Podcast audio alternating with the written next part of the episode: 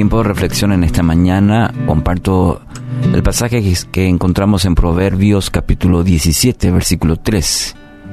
El fuego prueba la pureza del oro y de la plata, pero el Señor prueba el corazón. Una frase muy conocida, dicha en nuestro medio, dice, no todo lo que brilla es oro y da esa idea de que a veces podemos frustrarnos cuando nos damos cuenta de que en realidad una situación o alguna relación al final no es como, como parecía, como pintaba. Cosas o personas que al principio pueden deslumbrar, pero conociendo un poquito más, no son tan buenas como aparentaban. Y eso nos produce mucha frustración es importante que busquemos dar una buena impresión. Para eso invertimos mucho, por ejemplo, en nuestra, en nuestra imagen. Nos arreglamos, hacemos todo lo posible para, como se dice, mostrar una buena cara, una buena presentación. Ahora, la pregunta que debemos hacernos es, ¿refleja lo que hay en el interior? ¿Está reflejando mi interior está comunicando lo que pasa en mi interior. Y utilizando un poquito esta analogía sobre el oro que leímos en el libro de Proverbios, se dice que se requiere de un calor intenso para purificar el oro. Y así Dios muchas veces debe hacer con nuestra vida. A Él no le podemos engañar, no podemos aparentar frente a Él. Él conoce lo más profundo de nuestro ser. Eso de que buscamos impresionar a veces con lo externo,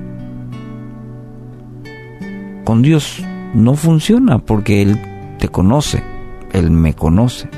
Dice su palabra, aún las intenciones de nuestro corazón. Todo está abierto y desnudo delante de Él, afirma su palabra.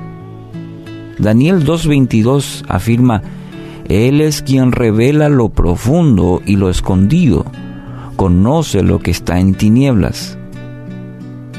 Entonces, como Dios conoce lo que ya mencioné, aún las intenciones de nuestro corazón, muchas veces también tiene que purificarlo. Y lo hace por medio del calor de las pruebas. Dios quiere mostrarnos todas aquellas impurezas y quitar de nuestras vidas. Fíjate lo que dice 1 Pedro 1.7. Estas pruebas demostrarán que su fe es auténtica. Está siendo probada de la misma manera que el fuego prueba y purifica el oro. Aunque la fe de ustedes es mucho más preciosa que el mismo oro.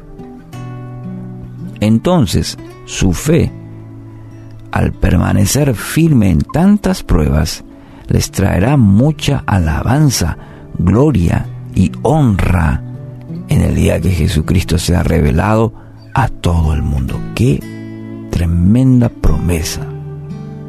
Qué dirección para nuestra vida, ¿no? Primera Pedro 1.7. Habla sobre la prueba, fíjese. Habla sobre que es probada como el oro a fuego. Entonces, las pruebas nos purifican. Lo, que estamos atravesando hoy es parte del proceso de Dios de purificarnos, de sacar lo mejor de nosotros. Nos enseñan a ser pacientes, nos enseñan a madurar, nos enseñan a crecer para llegar a ser la persona que Dios quiere que seamos. Que cuando vean lo externo, no simplemente sea un falso brillo, sino que sea un resplandor que viene de un corazón rendido enteramente a Dios. Así que hoy quiero animarlo. Vea este tiempo como el proceso de Dios, vea este tiempo como el tratamiento de Dios, aquel que lo ama, que conoce todo, pero que está trabajando en su vida, en la mía, purificando. Repito una vez más este texto que nos ayude, nos, nos levante, nos fortalezca en este día. El fuego prueba la pureza del oro y la plata, pero el Señor prueba el corazón. Hoy que su vida alumbre a otros al estar su vida conectada a la luz del mundo.